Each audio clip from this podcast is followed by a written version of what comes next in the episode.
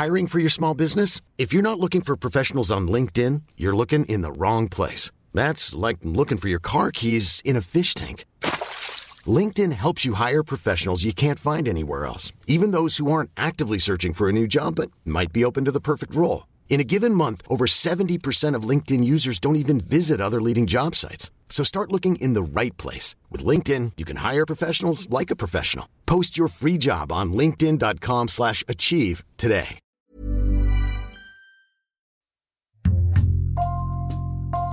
Bonjour, c'est Jules Lavie pour Code Source, le podcast d'actualité du Parisien.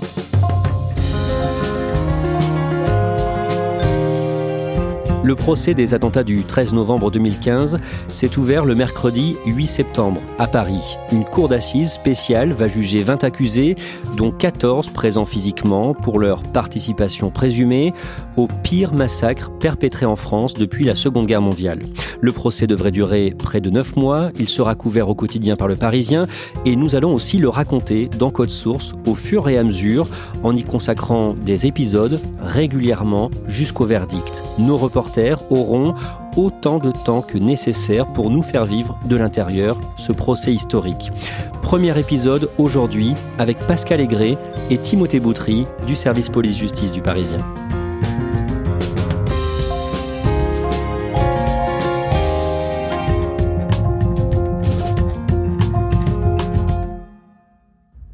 Timothée Boutry, vous étiez où le soir du vendredi 13 novembre 2015 comme tous les Français, je me souviens exactement de cette soirée. Je dînais euh, chez moi avec un ami et puis euh, on a commencé à recevoir des messages, des alertes.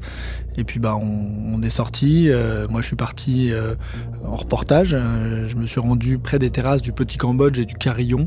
Il y avait déjà un périmètre de sécurité qui avait été établi, donc j'ai pas pu me rendre exactement sur les lieux de ce carnage. J'étais plutôt au niveau de, de l'hôpital Saint-Louis, mais bah on avait des gens en pleurs devant l'hôpital. J'ai aussi vu euh, tous les soignants qui arrivaient par vagues pour rejoindre euh, l'établissement où bah, ils ont opéré pendant toute la nuit. On essayait d'avoir des informations sur euh, ce qui se passait par téléphone, par les gens qui étaient là. Finalement, j'ai terminé la soirée au PC de l'Elysée, en fait, juste en face de l'Elysée, avec beaucoup de journalistes on a attendu toute la nuit là d'avoir des informations un peu plus consolidées sur ce qui se passait cette soirée-là. Et vous, Pascal Aigret? Ce soir-là, j'étais euh, au journal. C'était un vendredi tranquille. Euh, on s'apprêtait à partir vers 21h. Et puis, en fait, on traînait un peu parce qu'on était nombreux au service police-justice. Le Parisien était à l'époque encore à Saint-Ouen. Donc pas très loin du Stade de France. Et en fait, les premières informations nous sont parvenues par des journalistes sportifs qui étaient à l'intérieur, dans euh, l'enceinte du, du Stade de France. En moins d'une demi-heure, euh, on a eu des informations qui partaient dans tous les sens. Et euh, ce soir-là, moi, je suis pas allée euh, sur le terrain, mais j'ai coordonné mes confrères qui y étaient. J'en ai réveillé d'autres. J'ai essayé aussi de recouper les informations avec tout ce qui nous parvenait, ce qui était extrêmement compliqué. Et on a passé la nuit à travailler, en fait. À l'approche de ce procès, près de six ans plus tard, vous avez euh, commencé à préparer vos avant-papiers il y a plusieurs mois, avant l'été. Comment est-ce que les victimes, les familles de victimes et les avocats des parties civiles ont abordé ce procès? Ce procès, je pense qu'ils l'ont tous abordé avec un mélange d'impatience, parce qu'ils l'attendaient depuis longtemps, depuis plus de cinq ans, et euh, d'angoisse. Après, en général, ce qu'ils attendent, c'est d'essayer de comprendre, de comprendre pourquoi, notamment de, jeunes Français ou des jeunes de leur âge, ont tiré sur eux, ont tiré sur euh, euh, des proches. C'est un petit peu euh, cette attente-là, en fait, qui ne sera pas forcément satisfaite, mais qui les anime. Timothée Boutry, parmi les questions qu'on se pose avant le procès, il y a l'attitude qu'adoptera le seul membre des commandos terroristes encore en vie, Salah Abdeslam, et déjà, va-t-il se présenter à l'audience? C'est la première interrogation parce que pendant l'instruction, Salah Abdeslam n'a quasiment rien dit. Il s'est exprimé juste après son interpellation en Belgique en mars 2016 et ensuite il a quasiment systématiquement refusé de répondre à toutes les questions du juge d'instruction. Donc euh, évidemment, principale question, est-ce qu'il va être là? Est-ce qu'il va parler? Est-ce qu'il va venir dans la salle d'audience? Parce qu'il était prévu qu'il soit extrait de force de sa prison si jamais il le refusait. En revanche, il est impossible de le faire monter dans la salle contre son gré. Donc euh, voilà, c'est déjà la première question qu'on se pose avant le début de ce procès. Les attentats du 13 novembre vont être jugés par une cour d'assises spécialement composée, c'est-à-dire, euh, comme pour toutes les affaires de terrorisme, par des magistrats professionnels pour éviter toute menace sur des jurés populaires. Timothée Boutry, une salle d'audience a été spécialement mise en place à Paris.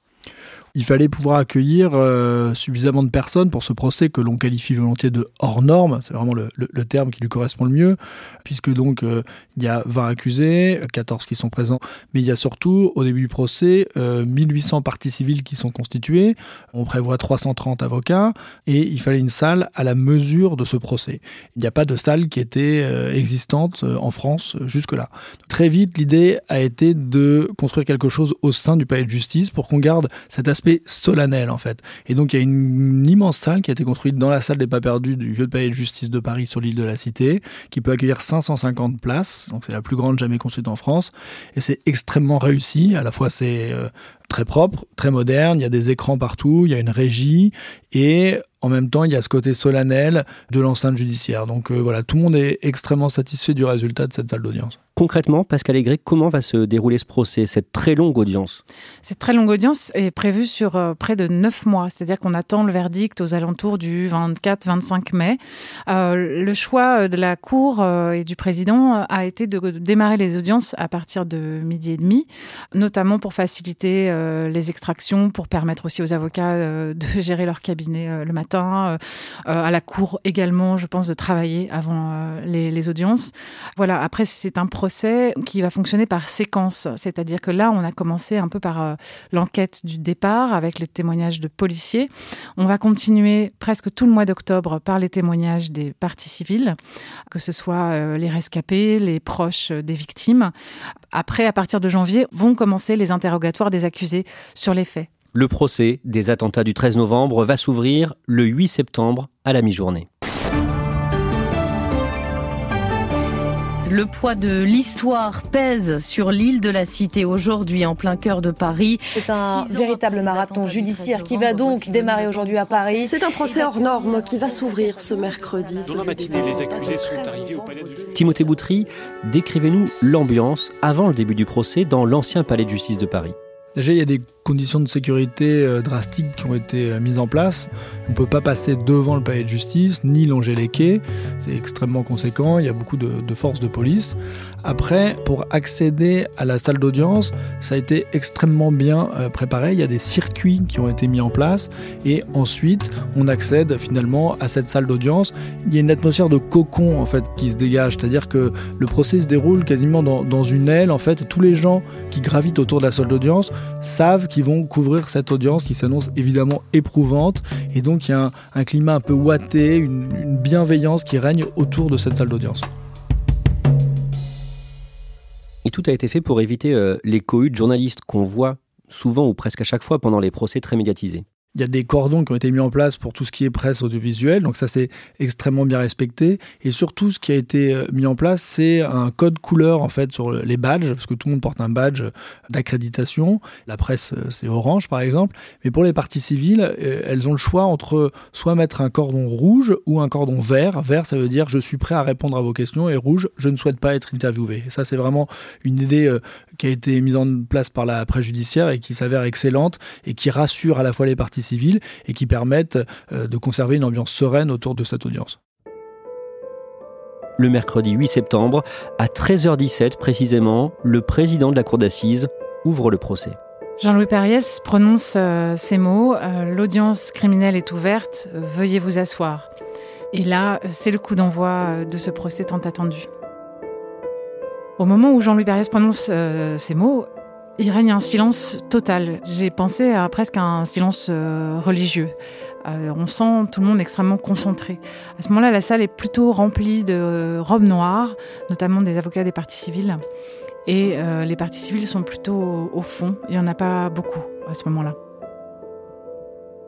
Rapidement, le principal accusé, Salah Abdeslam, s'exprime parce que le président procède à, ce qui se produit toujours euh, lors d'un procès criminel, ce qui est euh, l'interrogatoire euh, d'identité, c'est-à-dire qu'on demande à chaque accusé pour vérifier son nom, son prénom, le nom de ses parents, son âge et son adresse, etc.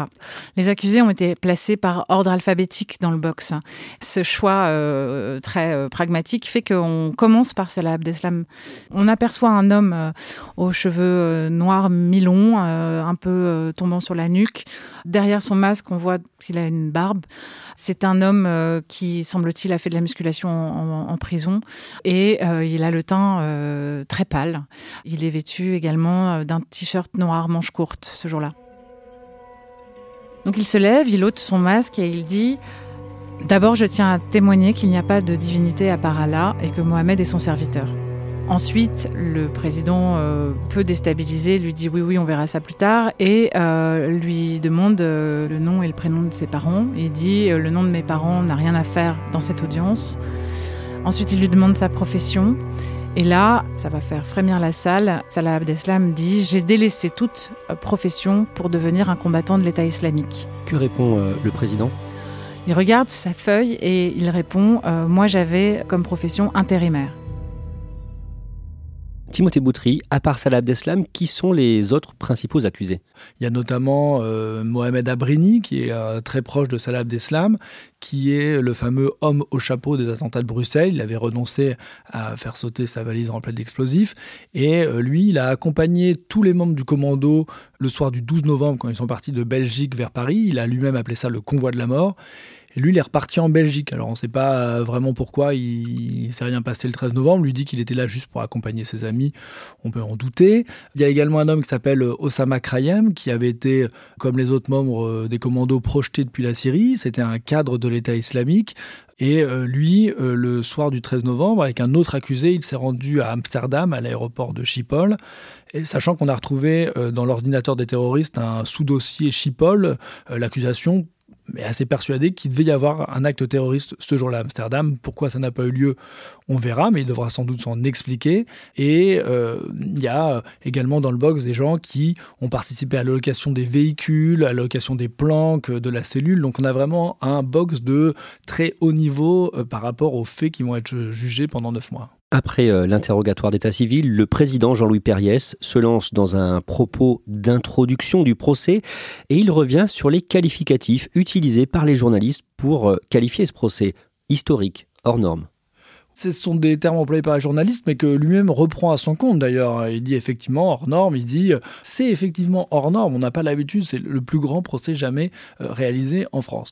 Mais en même temps, il dit ça reste un procès d'assises et le but de réintroduire la norme. Il faut garder le cap, on est là pour juger des accusés, les confronter à des faits, on va en débattre de manière contradictoire et que voilà, on n'est pas là pour faire de la sociologie, de l'histoire, mais on va faire du droit, du droit pénal, un procès d'assises, et je serai le garant de ça, et dit je sais vous faire confiance. Après cela, toujours en cette première journée d'audience, débute l'appel des parties civiles. Il faut recenser et déterminer les hommes et les femmes qui seront officiellement considérés comme victimes. Toutes les 1800 parties civiles qui s'étaient déjà constituées doivent réaffirmer qu'elles se constituent parties civiles. Ce qui veut dire que sans doute sur les 1800, certaines ne le sont peut-être plus, mais là, la majeure partie l'était. C'est aussi pour ça que ça a pris du temps. Concrètement, ça donne des appels par ordre alphabétique du nom de leur avocat.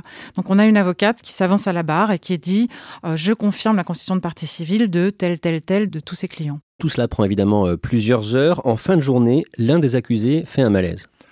Il y a une interruption d'une petite demi-heure. Et à la reprise, euh, ces avocats disent euh, euh, voilà, notre client, il souffre un peu de dépression, il est dans des conditions de détention qui sont extrêmement dures, il est à l'isolement depuis son incarcération, nous avons fait un recours, mais il faut bien voir les conditions, les fouilles, c'est extrêmement difficile. Et à ce moment-là, Salah Abdeslam se lève et prend la parole pour dire ça fait six ans qu'on est traités comme des chiens, ici c'est beau, il y a des écrans plats, il y a la clim, il faut voir les conditions dans lesquelles on est incarcéré. Et là, le président lui dit Je suis venu vous voir en détention, je sais comment vous êtes installé. Salah Abdeslam reprend, il dit voilà, on est maltraité, on est traité comme des chiens, je me suis jamais plaint, mais après, euh, vous devrez rendre des comptes. Et euh, le président lui dit attendez, non, là on est dans un autre registre, on est dans un tribunal démocratique et pas dans un tribunal ecclésiastique. Et là, le président lui dit asseyez-vous maintenant, et il lui coupe le micro et ça reprend. L'appel des parties civiles prend de longues heures. En fin de journée, il faut l'interrompre. Ce sera poursuivi le lendemain. Pascal Aigret, comment réagissent les associations de victimes à cette toute première journée d'audience? Tout le monde constate, et les associations de victimes aussi en premier, euh, que euh, tout a été euh, extrêmement fluide. La seconde impression, c'était une journée d'émotion. En tant que mère d'un jeune garçon de 24 ans assassiné à la belle équipe, Victor, évidemment, ça me fait mal. Et puis, la dernière chose, c'est un petit peu pas vraiment de la déstabilisation, mais une interrogation sur euh, cet accusé, Salah Abdeslam, qui prend beaucoup la parole alors que euh, il s'était tué pendant cinq ans. C'est un assassin, on aimerait qu'il reconnaisse son crime. Bon, mais il le fera pas et, et on ne veut pas lui être redevable. Et puis on a tellement de mépris pour lui que finalement ça ne nous touche pas tant que ça. Le jeudi 9 septembre, l'appel des parties civiles reprend. Timothée Boutry, il y a un débat sur euh, les personnes morales, les entreprises qui ont été touchées par les attentats du 13 novembre. Oui, c'est le parquet national antiterroriste qui euh, d'emblée met sujet sur la table. Ils avaient envoyé une note euh, quelques jours avant le début de l'audience. Et donc là, ça concerne la ville de Paris, la ville de Saint-Denis et notamment aussi le Bataclan et les cafés qui ont été victimes des fusillades. Et là, ça déclenche tout de suite une réaction euh, de l'avocate euh, du Bataclan qui dit non mais c'est politiquement désastreux de mettre ça sur la place dès le début, mais on ne peut pas imaginer que le procès euh, des attentats du 13 novembre se fasse sans que le Bataclan soit représenté. Et donc on saura ça plus tard alors il y a un, débat qui a commencé à s'engager et le débat aura vraiment lieu et sera tranché le 4 octobre. Et concernant les personnes physiques, la Cour va aussi devoir déterminer quels sont les hommes et les femmes reconnus officiellement ou non partie civile, Pascal Aigret. On a vu euh, lors de la deuxième journée d'audience euh, des personnes euh, arriver, traverser cette longue salle d'audience, ce couloir, sous le regard des accusés dans le box, et venir à la barre dire voilà, moi je voudrais me constituer partie civile. Il y a eu des personnes qui sont venues pour lesquelles c'est compliqué, notamment le cas d'un policier qui n'était pas en service ce soir-là, mais qui est venu expliquer qu'il était arrivé, que des coups de feu retentissaient encore, c'était sur une des terrasses du 11e arrondissement, et qu'il est intervenu tout de suite sur euh, la scène de crime pour aider les blessés. Euh, lui euh, expliquait qu'il était toujours en arrêt de travail depuis, mais là encore, le parquet a expliqué qu'il faisait partie, alors c'est un terme terrible, mais de ce qu'ils ont appelé les témoins malheureux, c'est-à-dire des gens qui n'avaient pas été directement visés par les tirs des terroristes, mais qui étaient arrivés juste après.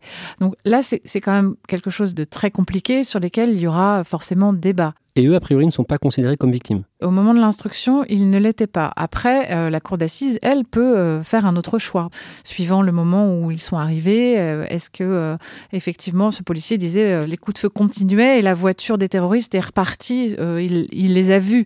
Donc là, quand même, c'est un cas sur lequel il peut y avoir débat. À ce moment-là, alors qu'on parle de qui est ou non considéré comme victime aux yeux de la justice, Salah Abdeslam intervient. Oui, une nouvelle intervention euh, intempestive de Salah Abdeslam, puisqu'on ne lui a pas donné la parole.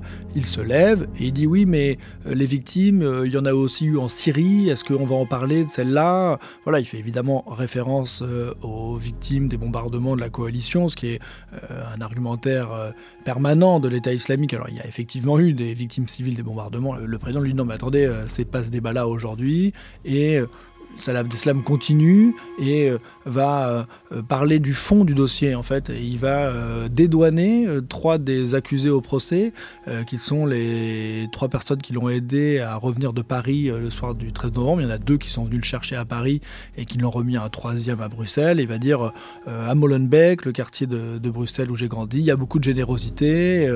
ces gens-là, ils savaient pas, ils m'ont aidé et ils sont en prison, ils sont poursuivis dans ce procès. Et là, le président lui dit non, mais attendez, c'est pas le sujet, c'est pas le fond du dossier. Le moment venu, vous vous exprimerez, mais il lui dit euh, euh, pendant cinq ans, vous n'avez rien dit pendant l'instruction. Euh, sous-entendu, bon bah c'était peut-être plutôt aussi qu'il fallait parler, quoi. Voilà. Mais donc nouvelle saillie d'un Salah Abdeslam qui manifestement a, a envie de parler. C'est quand même un enseignement assez important de ces trois premiers jours d'audience. Est-ce qu'il y a des réactions dans la salle? Personne n'a envie de se focaliser absolument sur Salah Abdeslam parce que il y a lui, mais il y en a d'autres. Mais en même temps, c'est un événement important. Donc euh, même nous, journalistes, on se pose la question, mais on ne peut pas faire abstraction de, ces prises de parole, parce qu'on est là pour euh, chroniquer, raconter ce qui se dit au procès. Et il est un acteur de ce procès. Après, il faut, je pense, le traiter à sa juste mesure, comme le fait d'ailleurs le président qui se laisse absolument pas démonter, qui euh, le reprend vertement, lui coupe la parole, lui coupe le micro, lui dit taisez-vous. Voilà, donc euh, il va falloir voir comment pendant neuf mois il va se comporter. Mais euh, le fait est que c'est un acteur important de ce procès, qu'il a décidé de prendre toute sa part et ça c'est quand même satisfaisant d'un point de vue criminel, judiciaire, on est là pour faire le procès des accusés et c'est quand même beaucoup mieux quand les accusés s'expriment. Pascal Aigret. Le lendemain, le vendredi 10 septembre, le président de la Cour d'assises spéciale va lire le rapport de synthèse de l'acte d'accusation, un résumé de l'affaire qui est jugée. En l'occurrence, comme le dossier est énorme, c'est un, exercice qui va prendre énormément de temps. Bon, il a prévu 8 heures et ça prendra sans doute beaucoup plus de temps au moment où ça démarre. La première chose qui est frappante, c'est qu'il plonge la cour d'assises directement dans la soirée du 13 novembre et il continue par une chronologie qui est euh, frappante parce qu'on là, on rentre dans euh, les 37 minutes des attaques, c'est-à-dire c'est quasi simultané. Ça commence au Stade de France à 21h16 et ça continue comme ça, c'est rythmé jusqu'à la troisième explosion du Stade de France. Entre-temps, il y a le Bataclan où ça démarre à 21h47. On est tout de suite replongé dans cette soirée-là. Et la seconde chose qu'il va faire d'emblée, c'est scène de crime par scène de crime, il va détailler ce qui s'est passé. Et à chaque fois, sur chaque scène de crime, il va lire en donnant leur nom, leur prénom, leur âge et le lieu où ils sont morts, les noms des victimes tuées par les terroristes ce soir-là. Ça provoque dans la salle, à chaque fois que les noms des victimes euh, tuées sont euh, énoncés, une émotion intense en fait, mais qui saisit euh, tout le monde et évidemment, a fortiori, les parties civiles qui sont venues extrêmement nombreuses ce jour-là parce qu'elles considèrent que c'est le véritable début du procès. Et donc, il y a euh, des parents, une maman qu'on voit sangloter parce qu'elle a entendu le nom de son fils, des gens qui s'enlacent, qui se prennent euh, la main, des avocats de parties civiles qui viennent s'asseoir aux côtés de leurs clients. C'est extrêmement émouvant. Timothée Boutry, après ça, vous parlez avec un rescapé. Et euh, il m'expliquait, c'est un rescapé du Bataclan, bah, c'était hard, euh, on est vraiment rentré dans le cœur du sujet. Et il me dit, moi en même temps, euh, en entendant tous ces noms, ça fait sens pour moi d'être là. Je, sais pourquoi je suis là. Je suis là aussi pour représenter les morts et ceux qui ne sont plus là, et un peu porter leur parole aussi. On prend tout de suite la mesure de l'horreur et de l'intensité que ça va être pendant neuf mois.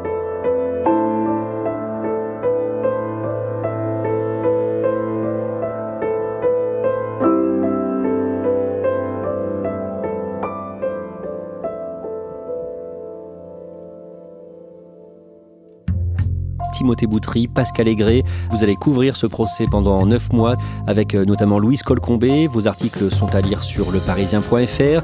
Et comme je le disais au début dans le générique, on va aussi raconter ce procès dans Code Source. Nous ferons des podcasts au fur et à mesure pour euh, vous permettre de suivre en détail l'audience. Et nous écouterons aussi des témoignages de rescapés afin qu'ils nous disent comment ils vivent ce procès. Merci d'être fidèle à Code Source, le podcast quotidien d'actualité du Parisien. Pour ne rater aucun épisode, abonnez-vous sur n'importe quelle application audio. Cet épisode de Code Source a été produit par Clara Garnier-Amouroux, Thibault Lambert et Timothée Croisant. Réalisation Julien Moncouquiole. Vous pouvez nous suivre sur Twitter, at Code Source, et puis n'hésitez pas à nous écrire directement pour nous faire vos retours, source at leparisien.fr.